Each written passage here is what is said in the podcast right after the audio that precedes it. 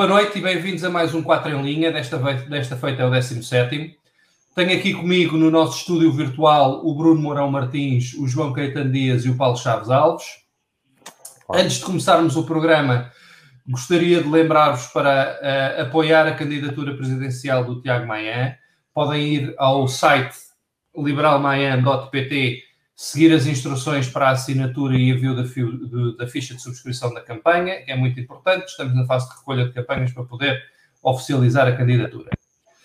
Uh, voltando ao programa uh, em si, hoje temos para discussão as seguintes gordas. Em primeiro lugar, o salário mínimo em Genebra, foi uma notícia uh, desta semana. O hard Brexit que está a ser, um, o que parece ser o caminho que se está a seguir para, para a saída final do Reino Unido da, do espaço comum no fim uh, deste ano. E por último, uh, Marcelo Rebelo de Souza e as negociações sobre o Orçamento de Estado. E com isto, João, um, ehm, queres, por favor, fazer o kick-off com o tema do salário mínimo? Quero sim, senhor. Boa noite a todos.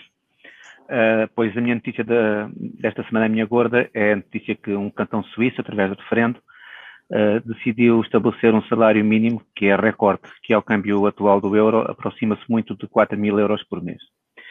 Uh, o que eu queria também chamar a atenção é que a Suíça, uh, a Suíça tem 26 cantões e desses 26 cantões há quatro que já aprovaram medidas que têm a ver com o salário mínimo. Mas a Suíça, ou a cidade de Genebra, não precisaram deste salário mínimo para atingir estes patamares de prosperidade. Uh, este é um daqueles temas económicos em que se confunde muito causas e consequências. Os salários mínimos de alguns países são muito altos porque os países prosperaram. Por exemplo, da Suécia, da Dinamarca, da Áustria, da Noruega, não têm salário mínimo. E a própria Alemanha só tem desde 2015. Tornou-se uma nação próspera, sem ter nenhum salário mínimo estabelecido e, por acaso, coincidência ou não, tem estado estagnada nos últimos anos. A Iniciativa Liberal fez ontem uma publicação com alguma piada e que mostra, mostrava ordens de grandeza uh, comparáveis para salário mínimo. Uh, Comparava-se uh, quanto tempo é necessário trabalhar em alguns países para ganhar 25 euros com salário mínimo. As ordens de grandeza são engraçadas, porque, grosso modo, é uma hora para Genebra, uma manhã para a Holanda, um dia para Portugal, um mês para Cuba e um ano para a Venezuela. Evidentemente que o custo de vida na Suíça é muito mais elevado e, e qualquer país capitalista é mais elevado que em países socialistas, como é natural. Todos os serviços que nós adquirimos incorporam custos de trabalho e os salários elevados refletem-se no, no preço desses serviços. Mas também é verdade que há outros tipos de produtos, como por exemplo telemóvel, um automóvel, custam praticamente o mesmo, seja em Portugal, na Suíça ou na Venezuela porque nesse caso o que conta é o valor nominal da, da moeda e o câmbio de, de, cada uma das moedas no mercado. Eu fui ver um exemplo de um veículo utilitário uh, que custa 15 mil euros em Portugal, na versão mais barata, e 16.500 na Suíça.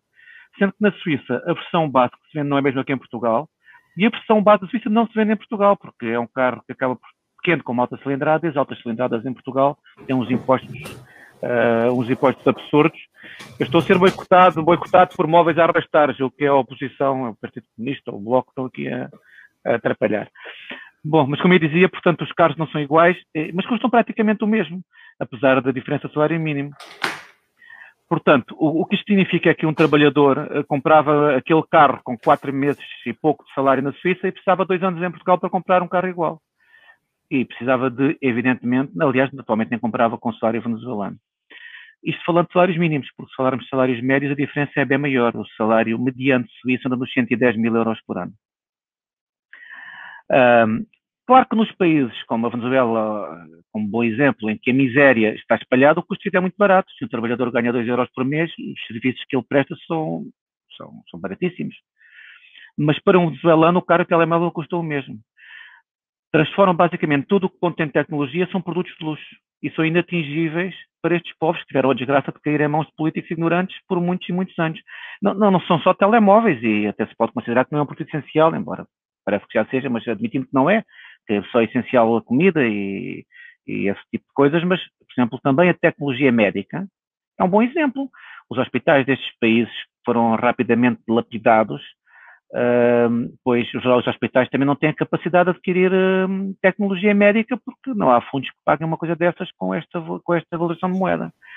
Uh, já agora, é, convém dizer, claro que Cuba e Venezuela acabam por ser quase sempre países anedóticos neste tipo de, neste tipo de, de conversas, mas são dois países que aplicaram com, com denodo, com vontade, o tipo de políticas económicas que os nossos partidos mais à esquerda defendem. Eu sei que eles ficam muito, muito incomodados quando dizemos isto, mas é a mais pura das verdades. O Bloco, por exemplo, é um partido que está sistematicamente a sugerir medidas económicas desligadas da realidade económica do país. É um partido para o qual a economia faz-se por decreto. E, e, não estamos nada longe da realidade se dissermos que o, que o Bloco é um partido que defende a economia chavista. Aliás, eles aplaudiram entusiasticamente durante muitos anos tudo aquilo que vinha da Venezuela. Quando viram a miséria instalar-se, é que se afastam, porque não gostam de, não gostam de ser, digamos, postos ao lado de uma coisa que é tão obviamente má e miserável. Mas eles sempre, ainda hoje, todas as medidas económicas que eles defendem, mais impostos, lixar as empresas privadas, nacionalizações, todo este tipo de coisas, é aquilo, isto é o chavismo, isto é a economia chavista, a economia socialista posta em prática. O PC aí é muito mais honesto, porque o PC não se esconde. O PC apoia e apoia, é isso que é aquilo que o PC quer. E bom, basicamente era isto, era é que esta, esta ideia, e que é mais ou menos comprovada, que países mais liberais têm sempre muito melhores oportunidades, países socialistas caem sempre na miséria. É sempre, é sempre assim. Tem dito. É isso. Ah, eu acho que disseste um, um, ponto que acho que é aqui importante. E já, já olá a todos, bem-vindos a mais um, um em linha. Um, e acho que vocês têm um ponto que é importante, e agora pegando esse exemplo, passando aqui para, para Portugal, pegando uma das medidas que efetivamente a, a Iniciativa Liberal defende desde, desde sempre e foi apresentado na, nas legislativas, uh, o salário mínimo e essa dimensão desse valor defende, depende efetivamente do, dos fatores uh, onde se referir. Isso varia uh, de país para país e no, e no caso da Suíça, evidentemente varia de cantão para cantão, e isso aplica-se em qualquer país, ou seja, em Portugal também varia efetivamente de região para região porque o custo de vida que tens em, em, Lisboa é completamente o custo de vida que temos em, em Lamego, em Dona Nova Foscoa ou outra, outra região do interior do país.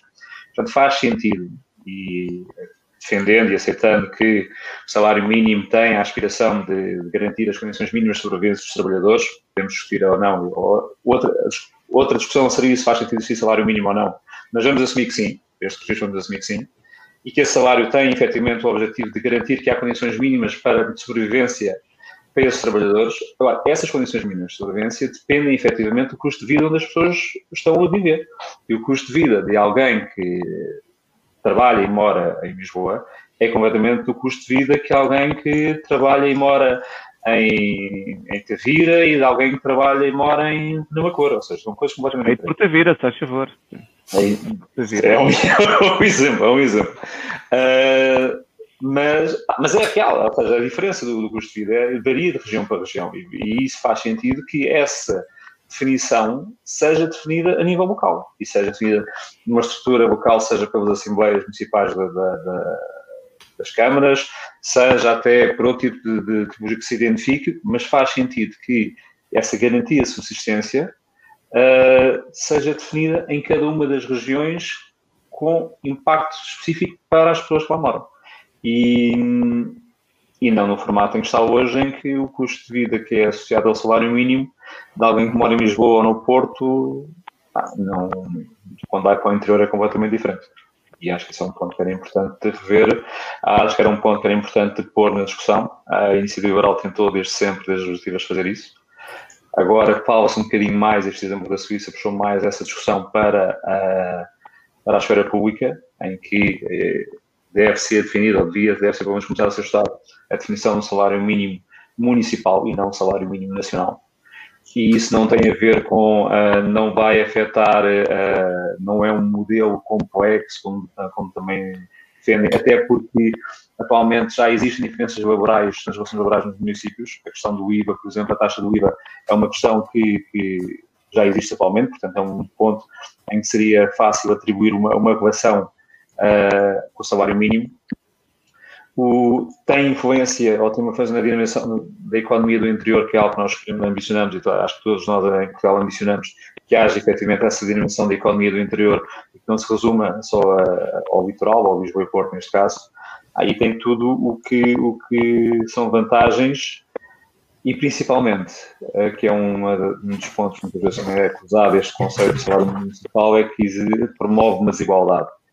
Essa desigualdade já existe. Quem quiser comprar uma casa num sítio ou no outro vai perceber que essa desigualdade já existe. Portanto, o salário mínimo nacional agrava essa desigualdade porque tem diferentes uh, uh, impactos em zonas que são mais ricas e zonas que são mais pobres do país. Portanto, essa desigualdade hoje já existe. Tem que ser combatida de alguma forma. O salário mínimo municipal, pelo menos para entrar na discussão, uh, e depois na forma que deve ser implementado, mas vem combater efetivamente essa desigualdade ah, e ambicionar que um dia podemos chegar a um, a um nível de uma Suíça, por exemplo. Era mal.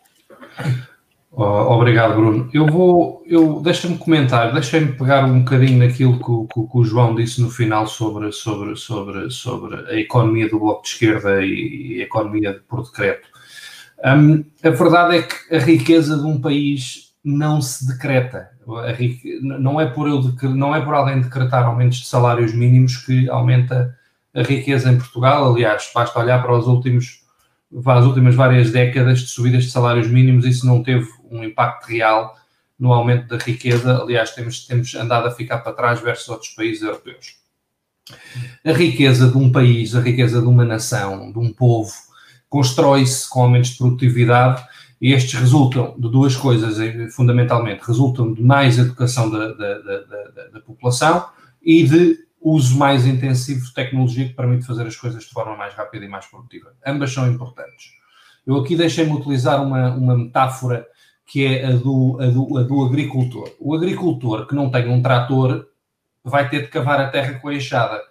Por outro lado, o engenheiro agrónomo que sabe operar o trator, mas não tem um trator, também tem de cavar a terra com a enxada. Ou seja, são precisos ambos. E o que causa baixos salários em Portugal é que andamos coletivamente a trabalhar com enxadas, em vez de andarmos a aprender a andar com tratores e em vez de andarmos a produzir tratores para, para, para, para, para, para poder trabalhar com eles. Isto é claramente uma metáfora, mas aplica-se uh, aplica uh, a qualquer setor uh, da economia. Precisamos de pessoas qualificadas, precisamos de, de tecnologia uh, que permita a essas pessoas qualificadas serem mais produtivas. Isto era uma primeira ideia que eu queria deixar. A outra também é que em Portugal existe uma ideia muito generalizada de que os salários em Portugal são, são baixos porque os empresários, uh, quem, quem, quem, tem empresas, quem cria empresas, fica com tudo, fica com a riqueza toda. Não é? Existe aquela famosa canção do Zeca Afonso, do Zeca Afonso, que eles comem tudo, eles comem tudo, que, que, que a malta do PCP e Bloco de Esquerda gosta muito de cantar sempre que, sempre que pensam em, em empresários. A verdade é que neste país, de 10 milhões de habitantes, existe mais de 1 milhão de empresas. O último dado que existe 2018 é 1,3 milhões de empresas, 1,3 milhões de empresas é o que existe em Portugal. Só que a sua vasta maioria, e aqui um, isto é um 99%, isto é um dado real, não é um número inventado, é 99% das empresas deste país são PMEs, são pequenas e médias empresas. E são PMEs como a mercearia do, do senhor José ali do lado, ou a cafetaria da senhora Maria que fica ao lado, fica, que fica ao lado da mercearia do, do senhor José. Este é que é a realidade, do, a grande realidade do tecido empresarial em Portugal. São estas pequenas empresas operam quase uh, numa ótica de subsistência, ok? São estas empresas que pagam baixos salários no nosso país. Estamos a falar, e outra vez um dado estatístico, as, as PMEs pagam o salário médio de uma, PM, de uma PME anda em volta de 12 mil euros uh, por ano, ok? E as empresas, estas empresas pagam baixos salários, fazem porque não são produtivas, não é porque são empresas onde os proprietários, uh, como o, não é, o senhor José ou a senhora Maria, eles não, estão, eles não andam de Porsche, eles não passam as férias a velejar uh, nos seus iates são empresas com pouca produtividade e pouco, pouco eficientes e pouco rentáveis, que, voltando à analogia anterior, não há pessoas qualificadas e não há tecnologia para, para, para, para, para maximizar essa produtividade.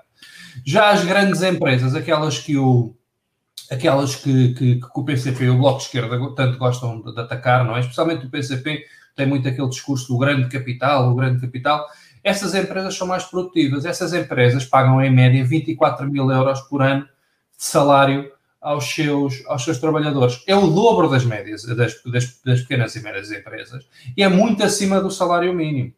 E isto reforça um bocadinho aquele ponto que eu fiz anteriormente com a, com a metáfora.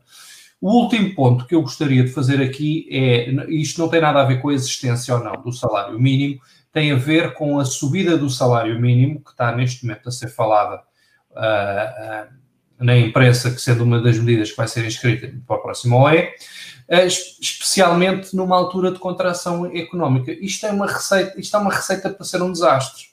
Vamos lá ver. É senso comum, quando o preço de alguma coisa sobe, menos as pessoas compram uh, uh, desse algo, não é? Eu se, eu se gosto muito de, de comer pipocas e sobe o preço das pipocas, eu, eu vou ter de comer menos pipocas porque continuo a ter de gastar dinheiro noutras coisas. Neste caso em particular, estamos a falar do emprego. Ao subir o preço do emprego, neste caso os empregos menos qualificados, que são aqueles que atraem salário mínimo, ao subir o preço desse emprego, vai haver menos procura para esse emprego, porque as empresas não vão poder pagar uh, esses preços. Qualquer manual de economia explica isto. Uh, eu recomendo o do Paul Samuelson, que ainda por cima é suspeito, ele é prémio Nobel e foi um, e foi um neo-keynesiano. Os keynesianos, uh, para os não economistas que nos cheguem, são geralmente aqueles que defendem as. Os, o Keynes foi quem, quem fez a grande parte da teoria da económica, que hoje em dia subjace ao, ao, ao, ao pensamento socialista. Vai, é a parte mais, mais teórica da economia sobre socialismo. Portanto, este senhor é bastante insuspeito. Recomendo o manual de economia dele, tem aproximadamente 3 mil páginas, mas basta lerem o primeiro ou o segundo capítulo e percebem isto que eu estou a dizer. O, o, o, ponto que eu quero fazer aqui é que há milhares de PMEs hoje em dia em sérias dificuldades no nosso país devido ao que se passou nos últimos meses. O confinamento, a quebra da procura, as pessoas compraram menos, as pessoas consumiram menos. E é muito simples. Essas empresas, e estamos a falar da mercearia, do Sr. Zé, da, da, da, do, do, café da senhora, da, senhora Maria, estamos a falar uh, do, do cabeleireiro, estamos a falar desses milhares, quase milhões de empresas que existem pelo país afora. Ao terem vendido menos, entrou menos dinheiro. É lógico. Ao entrar menos dinheiro, uh, é muito mais difícil fazer face aos custos que têm, aos salários, às rendas, à eletricidade, à água, aos impostos. Aos impostos etc, etc, etc.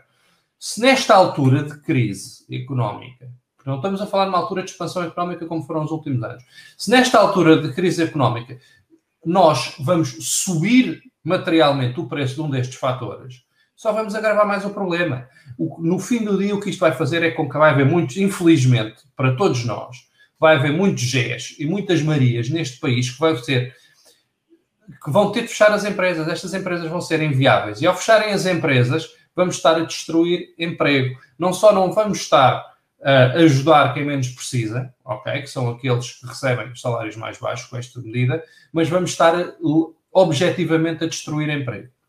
Um, já me alonguei-me aqui um bocado, mas pronto, eram estes os pontos. Até, mas é agora, já agora, deixa-me lembrar aqui uma coisa. Tu falaste aí na história do trator e do, e do agricultor, que se não tem trator, uh, pois tem que trabalhar uh, sem máquinas. Consta uma história conhecida do Milton Friedman, que visitaram um país socialista e foram mostrar um empreendimento em que estavam uma série de agricultores com uma pá uh, a cavar. E o Milton dizia assim, então, mas isto não há, qual é o objetivo? Não conseguem arranjar aqui umas máquinas para ser mais rápido? Não, não, não, o nosso objetivo é para emprego, é criar emprego. Ele diz, então, então tirem-lhes a pá e deem-lhes uma colher. Criam mais emprego. Uh, e fez-me lembrar um bocado dessa história, quando contaste a história do trator. É muito difícil as pessoas compreenderem que o produto cresce quando substitui trabalho manual por um trabalho de máquina, porque a pessoa fica livre para produzir outra coisa qualquer. Isto é, é um conceito muito difícil de entender uh, e muito antinatural e que está sempre aí na, a ser mal interpretado e mal usado pelos nossos políticos. Aliás, houve agora um, eu não me recordo bem quem foi que disse isto, nestes últimos dias que ouvi um discurso exatamente anormal de um senhor dizer já está provado que o aumento do salário mínimo não provoca desemprego, como se nos, nestes últimos anos. José Guzmão. José Guzmão, foi José Guzmão, eu não me lembrava quem tinha sido. Já, não foi só ele, olha que houve mais quem tivesse dito. Eu lembro de ver alguém do Partido Socialista. Não, eu, eu, o José uh, Guzmão viu-me partilhar um gráfico, viu-me partilhar um gráfico que mostrava uma que nos últimos. É quatro, verdade, é verdade, é verdade. A subida do salário. Eu só digo, se, se a lógica é essa. Não causou desemprego, mas estávamos num período de expansão económica. Eu, pois, estamos totalmente convencidos que o salário mínimo não tem um impacto no desemprego, bem, punha já 5 mil euros, batia a Genebra, qual é que é o problema? Vão, 10 mil, 10 mil e ficamos todos ricos por decreto. Aquele número redondinho. Exatamente. Mas enfim, bom, vamos lá passar que isto já vai longo, aqui é a volta do salário mínimo. E o Paulo ah, está ali caladinho. Exato, o Paulo está ali caladinho e quer-nos falar do, do Brexit. Muito obrigado. Bom, uh, boa noite a todos. Um, eu, a minha gorda tem é esta capa do, do Diário de Notícias que refere um, que a União Europeia vai colocar um processo ao Reino Unido por respeito do, do acordo de saída, que foi assinado há poucos meses, e por outro lado, o Brexit sem acordo é o cenário cada vez mais provável. Bom, hoje é o dia da República, portanto, da República Portuguesa, portanto, nada como falar de uma monarquia que foi abalada por uma, por uma ameaça populista que se converteu num, num pesadelo real.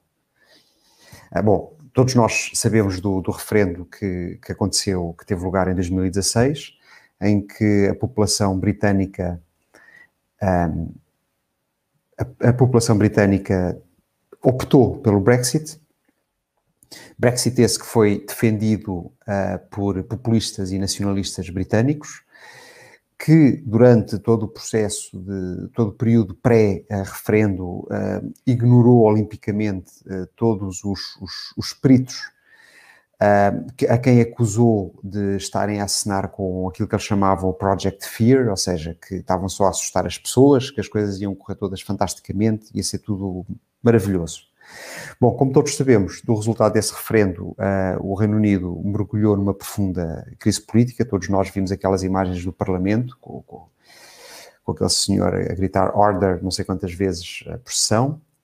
Uh, essa crise política uh, terminou com a vitória de, do Sr. Boris Johnson, que se tornou primeiro-ministro com uma larga maioria, sendo que este senhor é um total oportunista uh, e que aproveitou todo este, todo este caos para se tornar primeiro-ministro.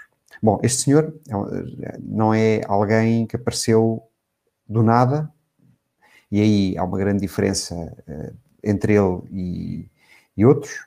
Portanto, ele já tinha uma carreira política, já tinha escrito pelo menos um livro bastante bom, portanto, há muitos furos acima de um, de um, de um Putin, de um Bolsonaro ou de um Trump, mas, como ele, tornou-se um populista encartado fez várias promessas impossíveis de cumprir, negociou um acordo de saída, na de saída da União Europeia na 25ª hora, que entretanto, como era impossível de cumprir, acabou por rasgar, ou parte, que rasgou parte dele, e o, o, Brexit é hoje aquilo que já se sabia há, há, em 2015, em 2014 ou mesmo em 2016. É, é uma ameaça existencial para o Reino Unido, que corre o risco de ser desmembrada, por um lado, porque a própria Escócia pode querer fazer um referendo para decidir se fica ou não no Reino Unido, e a Irlanda do Norte tem hipóteses de se juntar à, à República da Irlanda, portanto, e sair também do, do Reino Unido.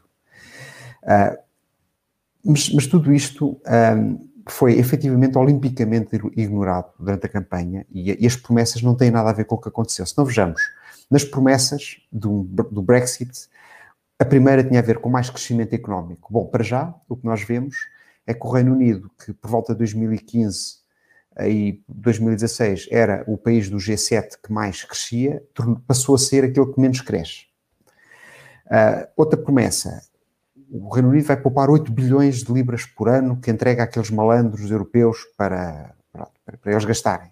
Pronto, de facto, o Reino Unido para cumprir todas as promessas uh, e todos os acordos, os tratados internacionais que já eram bem conhecidos na altura, vai ter que pagar, vai ter que desembolsar 50 bilhões de libras para sair da, da União Europeia.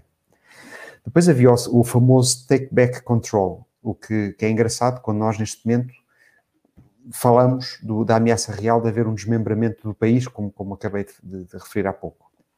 E depois temos a questão da mais prosperidade.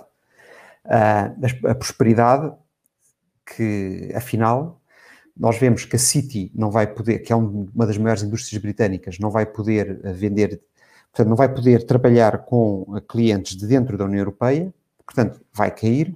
Vemos que a indústria automóvel e a indústria aeronáutica não só vão ficar separadas, cortadas das supply chains europeias, como vão ter que pagar taxas para entrar na União Europeia, portanto, vão ter também uma queda abrupta. Vai haver muita indústria que vai sair do Reino Unido para vir para a Europa continental. E depois temos a agricultura e a indústria das pescas, que exportava quase tudo, ou uma parte substancial do que produzia para a União Europeia e que agora não sabem muito bem para onde é que vão exportar. Portanto, onde havia a promessa de mais prosperidade, vai, o que vai acontecer é que o desemprego vai aumentar muitíssimo e o empobrecimento vai ser geral. Depois havia também a história da qualidade de vida, uh, que queria seguramente aumentar quando eles se libertassem dos malandros dos europeus. Bom, aquilo que já toda a gente reconhece neste momento, incluindo o atual governo, é que os preços vão subir nas farmácias e nos supermercados. E outra coisa que é, é inevitável é a desvalorização da, da moeda. Portanto, não parece que nada disto contribua para a qualidade de vida dos britânicos. Bom, se em cima de tudo isto, os britânicos a, a, rasgarem o acordo de saída, que é aquilo que, que, neste momento está em cima da mesa e tudo indica que vai acontecer, perdem completamente a credibilidade internacional que têm, tornam-se um país uh, párea e, vão, e põem em causa alguns dos acordos. Das, eles vão ter que, que, negociar agora, muito rapidamente, dezenas de acordos comerciais com, com dezenas de países.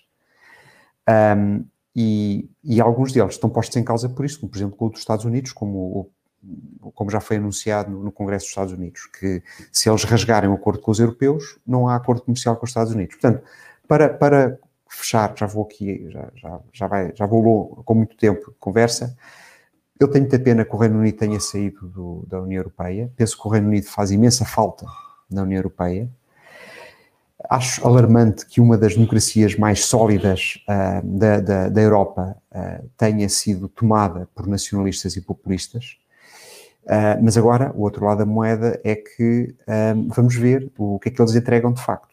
Agora, os eleitores britânicos vão ter a oportunidade de ver o que é que este estes senhores que agora estão no governo e os seus aliados do UKIP, etc., vão de facto entregar. Posso comentar? Um, eu, por acaso, eu concordo com algumas coisas e discordo muito de outras do que tu disseste. Concordo que eu tenho muita pena que o Reino Unido saia da União Europeia. Que eu estava, estive em Londres no dia a seguir ao Brexit e os meus colegas uh, ingleses, uh, havia dois tipos de, de, reações. Havia aqueles que tinham votado que não queriam sair e estavam em estado de choque com o resultado do, do, do referendo, e havia aqueles que tinham, havia alguns que estavam contentes, queriam sair, e havia um, outros que eram, tinham votado pela saída, mas não queriam sair. Não tinham pensado nas consequências e estavam um bocadinho chocados com o resultado, porque agora estavam em pânico. E, portanto, eu, eu concordo muito aí, concordo muito com, com o Paulo, foi um disparate, não faz sentido nenhum terem saído. Por outro lado, também me custa muito esta ideia que um país não pode sair da União Europeia, porque se sair fica completamente arrasado. Eu, eu, eu acho que a União Europeia começou por ser uma boa ideia. Aliás, ela chamava-se, depois da, do, da seca, Comunidade Económica Europeia. E era, grosso modo, um acordo alfandegário de eliminação de tarifas entre alguns países. Isto é muito desejável, porque o aumento do espaço de comércio livre promove sempre, estimula a atividade económica, promove riqueza. Portanto, se a UE fosse apenas um, um espaço de livre circulação de pessoas e capitais, de bens, pessoas e capitais, o Reino Unido possivelmente nunca teria sido a União Europeia.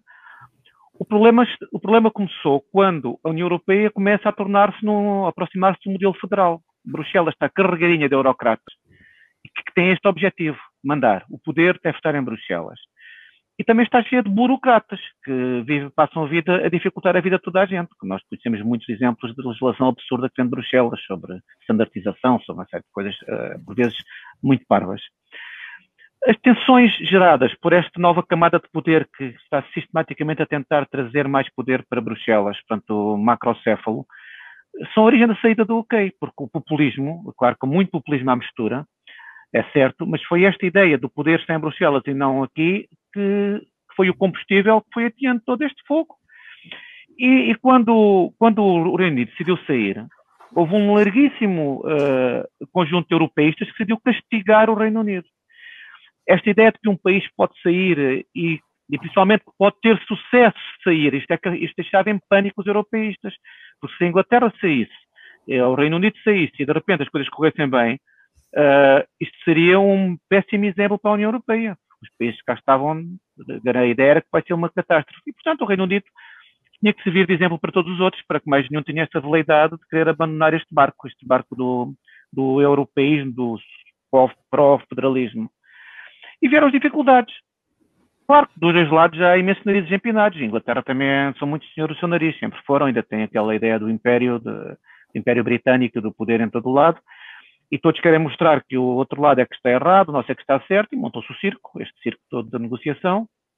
A imprensa ocidental toda pronta a malhar nos ingleses, eles é que são os maus, eles é que quiseram sair, tiveram o desplante de ter o divórcio, E, atenção, tinha um governo de direita. É preciso ver isso. Se o governo fosse esquerda, se calhar. Uh, se o governo o, fosse o Corbyn, meu Deus. Não, sim, o Corbyn também queria sair. Aliás, o Corbyn nunca foi capaz de dizer publicamente que estava a favor do sim. sim é Aquilo era tudo umas voltas tremendas. Sim, não Bom, tem a ver com esquerda ou direita.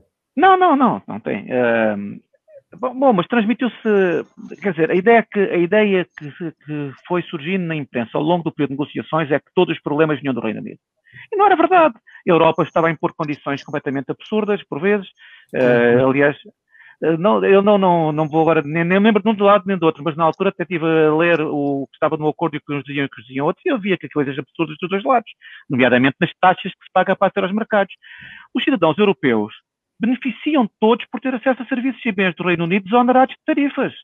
Não são prejudicados por isso. Ou, ou, ou beneficiam de ter, ter esses bens desonerados de, do pagamento indireto de, dessas tarifas, porque os impostos do Reino Unido vão, vão, vai é vão pagar tudo isso e portanto, vão tornar os produtos mais caros que vêm do Reino Unido. E os cidadãos do Reino Unido também beneficiam do mercado europeu, do mercado estendido, como é natural. Portanto, impor um preço para o, para o Reino Unido vender na Europa, a mim faz muito pouco sentido.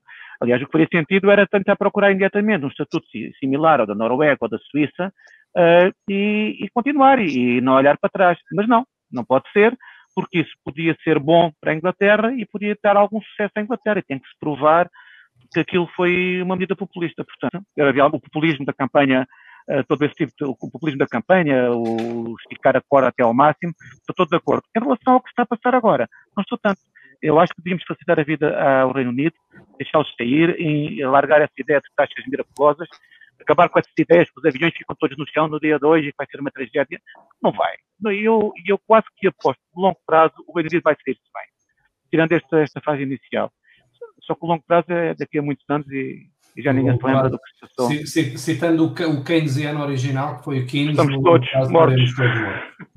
Exatamente. Resta saber quem vai ser o primeiro cliente deles, a quem é que eles vão vender. Portanto, se eles estão a, a, a quem é que eles vão vender? A quem é vender que as empresas, o, aquilo que eles produzem.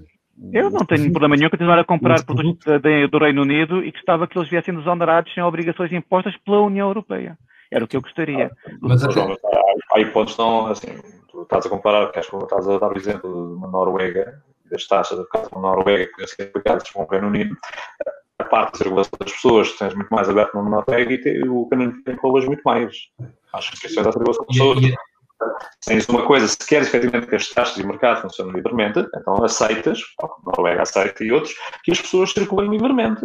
E não paga, pode ser. A Noruega paga também para isso. Embora, embora, embora, uh, embora nós, há três coisas diferentes.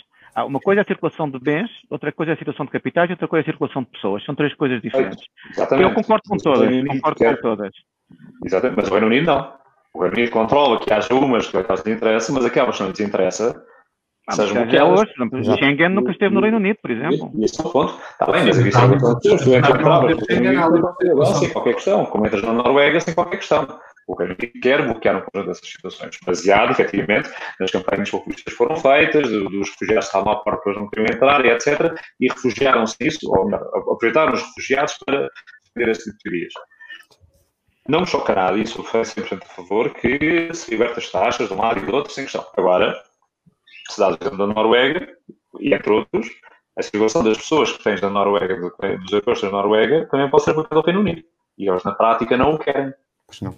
E não, e, não é, e não é só isso, Bruno, desculpa. O tema da Noruega é que a Noruega, não estando na União Europeia, para poder operar no mercado comum, tem de aceitar muitas regras da União Europeia em relação à certificação, uniformização de bens, etc. etc o mesmo tipo de regras, o mesmo tipo de regras que a Europa queixa-se muito quando os Estados Unidos impõem.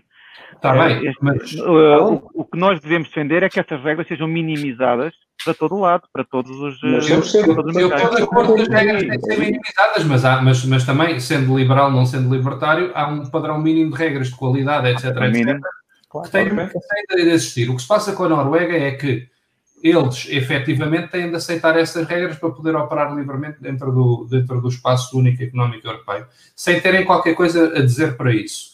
O, o, Reino Unido, desde o princípio, quis fazer uma coisa diferente. Quis, não, não, eu quero continuar a poder vender e exportar para, para a União Europeia sem qualquer uh, restrição, o que é bom para eles, é bom para nós, como tu disseste. Aliás, é melhor para nós, provavelmente, do que para eles, como consumidores. Uh, mas, por outro lado, querem também ter acordos comerciais com terceiros países diferentes dos acordos comerciais da União Europeia. Portanto, crias ali um, um, um mecanismo de entrada para a União Europeia de produtos que vêm de países terceiros com regras diferentes. Solneira e chuva Mas eu não sei se quem está aí mal não é a União Europeia, porque não vejo mal nenhum na Inglaterra ter acordos comerciais com os Estados Unidos. Agora também tem lá uns populistas do lado de lá, que isto agora tudo se complica por todo lado. Eu não vejo mal nenhum nisso, desde que os produtos que entram na Europa usem as regras da Europa e, se possível, que as regras da Europa sejam muito limitadas mas, no seu. Mas tu tens uma fronteira aberta, como é que controlas? Esse é um ponto. Esse é um ponto. E depois há outro ponto. Mas eu, eu, quero a fronteira aberta, eu não quero muito controle, quero pouco. Eu também quero a fronteira aberta, mas, mas, mas eu, eu, eu, eu sou europeísta no sentido em que quero continuar na União Europeia e não, e não e só um, que a União um porta, um porta exit eu votava contra. Eles votaram a favor, infelizmente, ou felizmente, é um povo soberano e foi o que votaram. Outra, mas agora... Deixa-me só, focar no outro tema, só para não nos alongarmos muito, deixa-me só focar no outro tema que o Paulo mencionou, que é o tema da, é o tema da Escócia e para mim isso é um pouco menos grave, porque se saírem será através de um referendo democrático, etc. A mim preocupa muito a Irlanda do Norte, porque com hard Brexit tu metes uma fronteira entre aqueles seis condados do, do Ulster e o resto da Irlanda do Norte. E de repente vamos voltar para trás 30 ou 40 anos no tempo. É uh, porque continua dentro da União do Norte, continua aquela tensão entre os unionistas que querem pertencer ao Reino Unido e aos, e, ao, e, ao, e aos outros que querem pertencer à República da Irlanda porque se consideram irlandeses. Essa tensão sempre existiu, mas nos últimos 20, 30 anos tem estado completamente minimizada, porque ao não haver fronteira física entre a Irlanda do Norte e o resto da Irlanda, aquilo quase, é quase a mesma coisa no dia a dia das pessoas. Obviamente não é, são países diferentes, políticas diferentes, etc.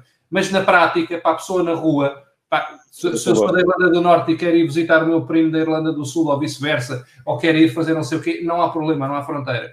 E um hard Brexit vai pôr uma fronteira e eu estou com eu estou com bastante receio que a coisa possa se tornar violenta, possa... como, como acontecia nos anos 70, nos anos 80. É? Sim. Já agora só uma coisa, muito, uma, um ponto muito rápido. Uh, o, uma das razões também porque o Brexit teve algum sucesso e que falou-se muito pouco disso, é porque o exemplo que, que, existe, que existe em toda a Europa, dos três países da Europa Ocidental que não fazem parte da União Europeia, foram todos muito bem-sucedidos de uma forma ou de outra, que é Suíça, Noruega e Islândia.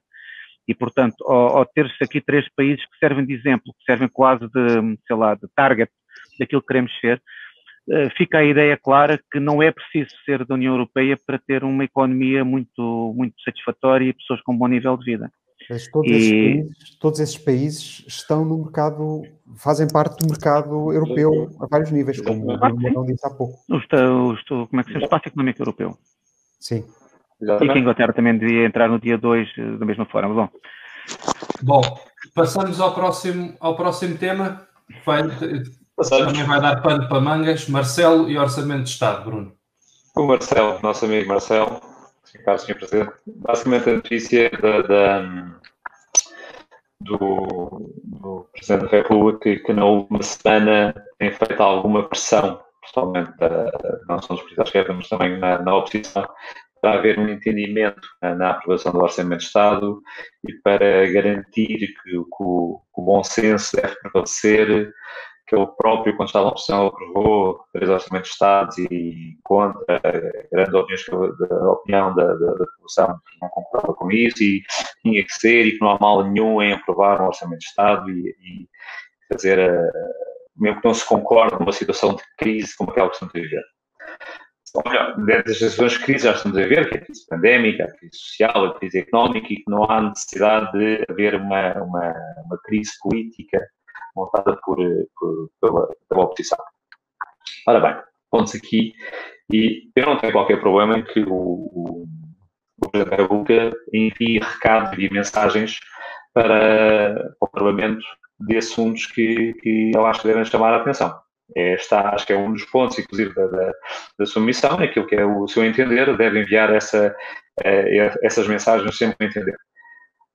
Aliás, uma das competências do, do, do, Presidente da República é efetivamente a fiscalização da atividade de, dos órgãos soberanios. Portanto, não, ele, não, ele não tem que legislar, pode promulgar ou não, e votar ou não a decreto, é um facto, mas esses recados e esse papel moderador que, que ele pode ter, uh, acho que, que, que, faz sentido que, eu faça, que eu envie essas mensagens quando tenho que enviar.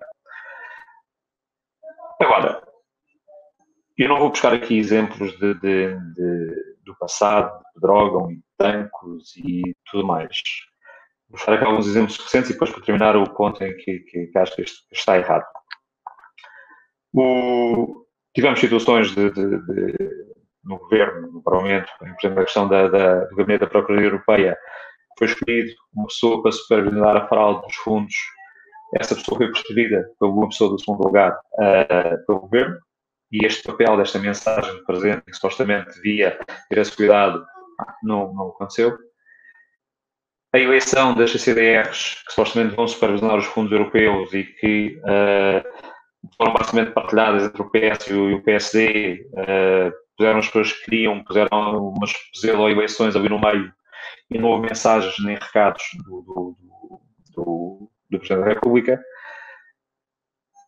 Foi apresentado propostas de revisões da contratação pública no novo nacional em que se aplica os fundos europeus que o Tribunal de Contas vem alertar para uh, a abertura da, da, porta à corrupção desses fundos e não houve mensagem nesse sentido. O próprio uh, Primeiro-Ministro despede a seguir, ou não se calhar foi a seguir, mas calhou, foi, foi uh, calhou, aconteceu. Despedir o Presidente do Tribunal de Contas por telefone foi que era uma das principais vozes que estava contra uh, essa forma dessas regras da, da Constituição Pública foram alteradas e mais uma vez não houve mensagens, não houve recados.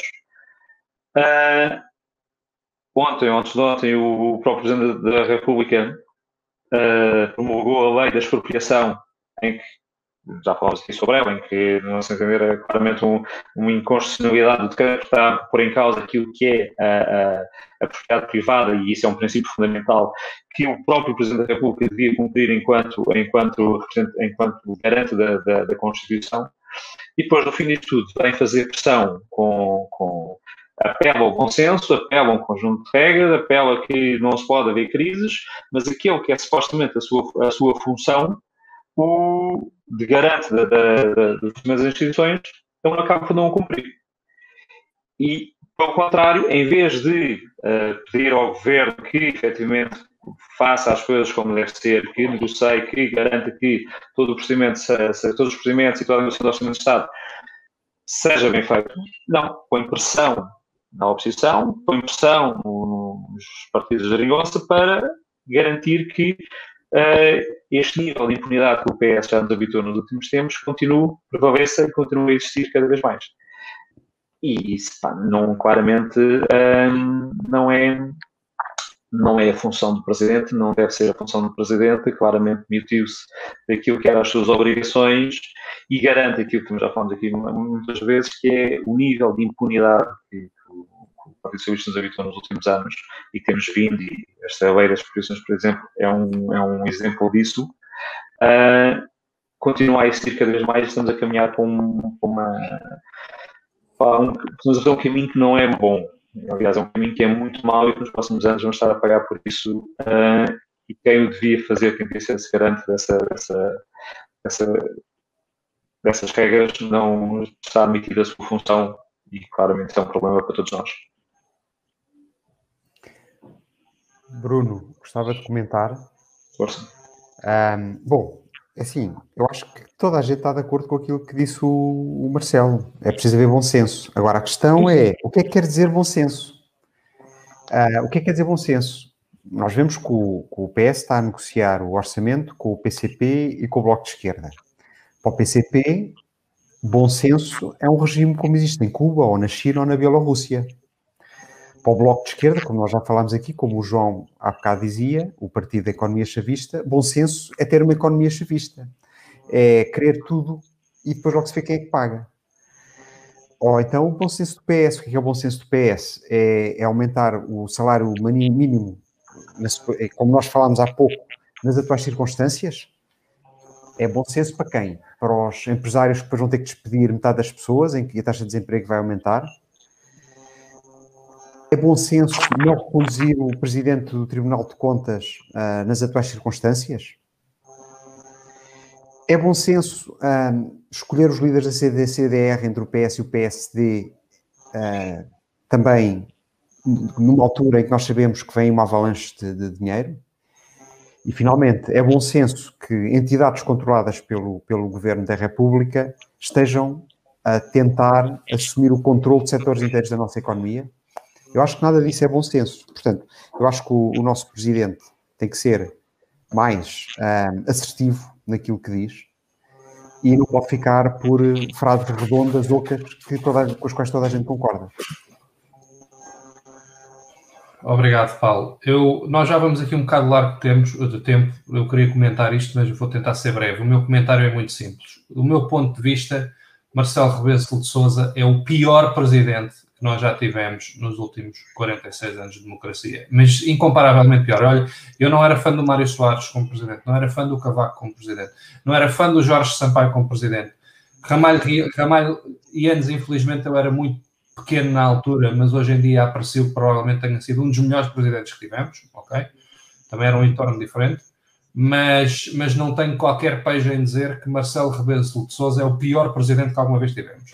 Só que infelizmente eu olho para o boletim de voto, ou do potencial boletim de voto, e, e, também posso dizer sem qualquer sombra de dúvidas que Ana Gomes seria pior presidente, Marisa, uh, Marisa seria pior presidente, João Ferreira seria pior presidente e só temos André isto. Ventura também seria André, bom, desculpa, nem, nem, nem me tinha lembrado nesse. Bom, desculpa, esse é pior do que eles todos. É que, pronto. Isto é o que nós temos, ok? Infelizmente. Vota amanhã. Mais um. E por favor, não se esqueçam de apoiar a candidatura do Tiago Maia. É o único nome, e a sério, se, se, o Tiago Maia ou, ou outro candidato da Iniciativa Liberal não se tivesse apresentado a estas, estas presidenciais, eu ia inutilizar o meu boletim de voto. Porque eu recuso-me a votar no Marcelo, eu recuso-me a votar na Ana Gomes, eu recuso-me a votar na Marisa, eu recuso-me a votar no João Ferreira e recuso-me a votar no, no inominável André Ventura. Ok?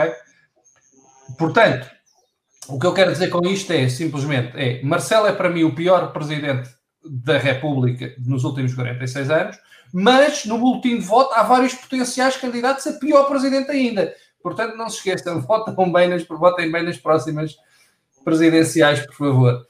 Uh, com isto quero dizer, votem no Tiago Manhã. Um, não sei se alguém tem mais algum comentário sobre este tema do. Já, já vamos longos, é melhor avançar. Acho que já vamos longos, então passamos para, para, para, para, para, a seguinte rubrica, que é do tweet do, da semana.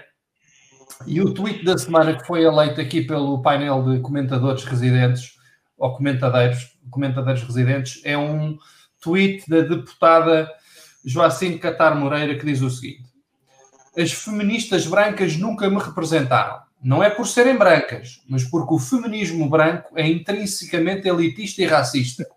As mulheres e homens brancos também oprimem e apenas questionam partes do sistema do qual são parte importante, a parte que lhes toca. Um, e o único comentário que eu posso fazer a este tweet é Quer dizer, já vai mal da tal. Este, este, tema de nós contra eles, agora, agora os, os, próprios grupos já se andam ali a matar uns aos outros. Portanto, era, antes era uh, os, os, é, aquela conversa toda da divisão racial na sociedade portuguesa e o heteropatriarcado, etc, etc, etc. Todos esses grupos a lutar, a lutar contra o outro. Agora, dentro, dos próprios, dentro do próprio grupo, neste caso das feministas, não. Mas tu és feminista branca, não contas, só depois que tu feminista é parda, ou azul, ou verde. Pai, está a chegar a um nível de loucura. The People total. Front of Judeia. Sim, um... Grande filme, grande filme, grande filme, tu acabas de lembrar, The People's Front of Judea. Isso era o Michael Bryan. Mas o, o, apartheid do feminismo não tem nada de racista. Nós é que estamos a ser mauzinhos.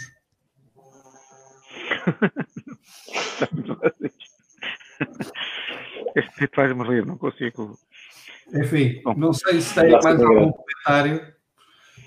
Sobre o Joacine, é pá, não. Não, sobre o Joacine não consigo. Não, não acho que forças vacina, forças.